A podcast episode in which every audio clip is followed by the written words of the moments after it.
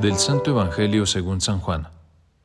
En aquel tiempo Jesús dijo a Nicodemo, Nadie ha subido al cielo sino el Hijo del Hombre, que bajó del cielo y está en el cielo. Así como Moisés levantó la serpiente en el desierto, así tiene que ser levantado el Hijo del Hombre, para que todo el que crea en él tenga vida eterna.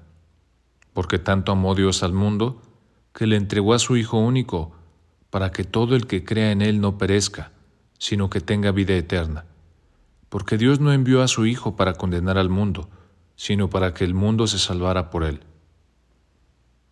Palabra del Señor. Cuenta la historia que un día como hoy se encontró bajo el gobierno de Constantino la cruz de Jesús. Les cuento. Constantino era hijo de Santa Elena. Era pagano pero respetaba a los cristianos. Tuvo una terrible batalla contra el perseguidor Magencio, jefe de Roma. Estamos hablando aproximadamente del año 311. La noche anterior a la batalla, tuvo un sueño en el cual vio una cruz luminosa en los aires y oyó una voz que le decía, con este signo vencerás, y que al empezar la batalla mandó colocar la cruz en varias banderas de los batallones y que exclamó, confío en Cristo, en quien cree mi madre Elena. Y la victoria fue total. Y Constantino llegó a ser emperador y decretó la libertad para los cristianos, que por tres siglos venían siendo muy perseguidos por los gobernantes paganos. Pero esto no termina aquí. Cuentan que Santa Elena, la madre del emperador, pidió permiso a su hijo Constantino para ir a buscar en Jerusalén la cruz en la cual murió Jesús.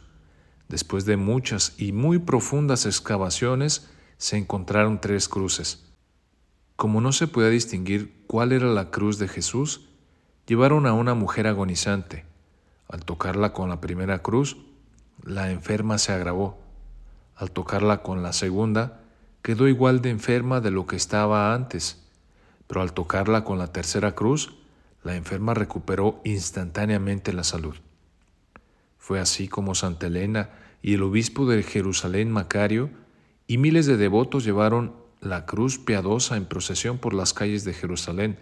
Ahora, para ti, para mí, la cruz es nuestra identidad, no porque sea signo de muerte, como muchas personas dicen, sino porque la vida dio su vida por nosotros y es a través de la cruz que nos llega la resurrección.